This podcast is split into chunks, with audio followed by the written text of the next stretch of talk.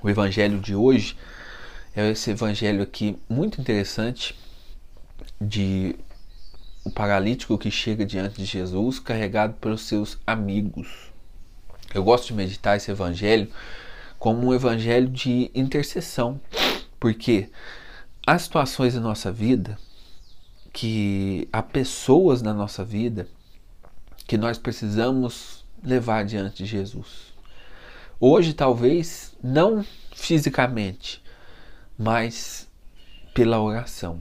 Por quê? É, fisicamente, às vezes, quando a gente está numa luta para que uma pessoa se converta, para que uma pessoa se aproxime de Deus, às vezes falar é até pior.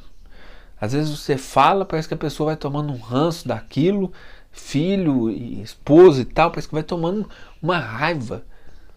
Às vezes as palavras não resolvem. Então por isso nós precisamos fazer como esses quatro homens aqui. Você observa, Jesus estava em um lugar fechado, eles abrem o teto da onde Jesus estava e levam aquele paralítico e colocam diante de Jesus. O paralítico sozinho não tinha condição de ir e de estar diante de Jesus. Mas pelos seus amigos ele foi colocado ali diante de Jesus. Nós precisamos fazer isso. Se nós temos fé, se nós estamos diante de Deus, nós temos uma vida de oração, nós precisamos interceder por aqueles, por aquelas pessoas que é do nosso convívio que estão distante de Deus. Essa é a nossa missão. E isso serve para todo mundo. Nós devemos ser intercessores. Interceder pela salvação das pessoas, interceder pela salvação dos nossos, ainda mais quando é nossa família filho, filha, pai, mãe, nós precisamos levar e colocar diante de Jesus pela oração. Ser intercessor, fazer o papel aqui que esses, que esses quatro, quatro homens aqui fizeram. Os quatro amigos levaram e colocaram aquele paralítico diante de Jesus. Nós precisamos fazer isso também. Interessante que Jesus, ele sempre vai pedir a fé para realizar o milagre. Jesus, por exemplo, quando chega diante de um, cego, chega diante dele, ele pergunta: O que queres que eu te faça? É óbvio. É óbvio que o cego queria enxergar. Ele não queria um óculos, que na época eu acho que não existia. Então ele queria enxergar. Aí o que, que acontece? Ele pergunta, não é porque Jesus não sabia o que o cego precisava, é que ele precisava de uma demonstração de fé. Jesus realiza o milagre a partir da fé. Mas nesse milagre aqui acontece diferente. Ele realiza o milagre a partir da fé dos amigos do paralítico. Não foi a partir da fé do paralítico, mas dos amigos dele. Então, às vezes, Deus vai realizar um milagre na nossa vida, não é. Deus vai realizar o milagre na vida das pessoas que nós amamos, às vezes nem é pela fé das pessoas, mas é pela nossa fé. Às vezes a sua fé é o instrumento que Deus vai usar para aproximar os seus de Deus, para resgatar os seus a partir da sua fé. Mas para isso nós precisamos crer. Para isso nós precisamos crer e crer de verdade. Não, não crer de brincadeirinha. Não. Nós precisamos acreditar. Acreditar com convicção. E acreditar que Deus irá realizar alguma coisa na vida das pessoas que nós estamos entregando a Ele. Pode ser, por exemplo, a mãe de Santo Agostinho, é um exemplo que eu sempre dou que dentro dessas histórias e da igreja, talvez seja uma das maiores perseveranças que a gente conhece. A mãe de Santo Agostinho rezou por ele durante 20 anos. Durante 20 anos ela rezou por ele e era uma oração assim, era noites diante do Santíssimo pedindo pela conversão do seu filho. E parece que durante esse tempo, quanto mais ela rezava, pior a situação ficava. Mas Santo Agostinho se afastava de Deus e ela continuava rezando, continuava rezando. Até que um dia Santo Agostinho foi trocado pela graça de Deus e se transformou num dos maiores santos da história da igreja, fruto da oração perseverante de uma mulher. O que a nossa oração perseverante não pode realizar?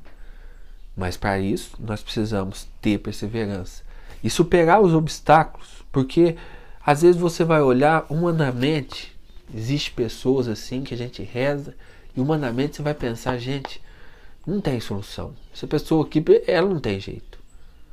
Ela não tem jeito. Esses são os obstáculos que a vida coloca. Porque ao chegar diante daquela casa, ali em Jerusalém, ou na onde Jesus estava, aqui em Cafarnaum, na cidade daquela época, eram corredores muito apertados. E as casas também, né? Não era diferente, era tudo muito apertado. Então eu acho que ali estava tampada a porta, a rua, estava tudo cheio. Aí eles chegam, veem aquela dificuldade ali para chegar diante de Jesus e tem essa ideia de passar por cima, passar pelo teto. O teto era fácil de abrir, não era nada difícil, era uma cobertura fácil de abrir. Eles abrem e deixam, desce. você ver a dificuldade. Eles tiveram que puxar esse paralítico com uma cama, içar essa cama, depois descer essa cama e colocar diante de Jesus. Tanta dificuldade que eles tinham ali, mas as dificuldades não fizeram eles desistir, fizeram eles se esforçar mais. E é assim com a gente. As dificuldades do nosso dia, as dificuldades da nossa vida, não pode fazer a gente desistir. Por quem você precisa rezar? Quem você, quem Deus está colocando no seu coração para que você seja um intercessor? É seu filho, seu, sua filha, um parente, um amigo, um conhecido, um amigo às vezes querido. Seja intercessor. Se existe obstáculo, não tem problema. A fé move montanhas. Agora você imagina os obstáculos humanos que a gente vê. Agora, não vai pensando que você vai começar a rezar no sábado, na segunda-feira a pessoa vai, ah, eu quero ir para a igreja. Não é assim. Às vezes você vai rezar e ainda não vai ver. Mas aí que tá. É o desafio da perseverança. É perseverar, é rezar, é rezar. Mãe, pai, que nós precisamos rezar pelos nossos filhos.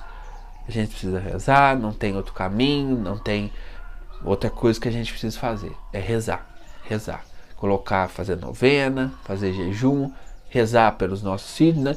não só pelo sucesso dos nossos filhos, pela faculdade, não. Rezar pela salvação, para que eles se aproximem de Deus, para que eles comecem a, a ter uma experiência com o Senhor. E essa é a nossa missão. Como a desse paralítico aqui. Levar os nossos filhos e colocá-los diante de Jesus. Diariamente. Acho que essa é a missão de pai e de mãe, diariamente. Se seu filho está distante, intensifique essa oração e acredite. Reze acreditando. Como diz uma história, tinha um homem que tinha muita fé. E ele rezar, aí um dia ele rezou para chover assim, estava um sol e ele saiu de guarda-chuva. Assim, mas onde você vai com esse guarda-chuva? Não, é que vai chover. A fé precisa fazer a gente ser assim. A gente ter uma convicção, uma certeza Deus ouve a minha oração, Deus escuta a minha oração. Eu não estou vendo Deus agir, mas Deus escuta a minha oração. Ontem ainda eu com a Lígia partilhava essa realidade ainda. Deus vai agindo e às vezes a gente não sabe como Deus vai conduzindo as coisas.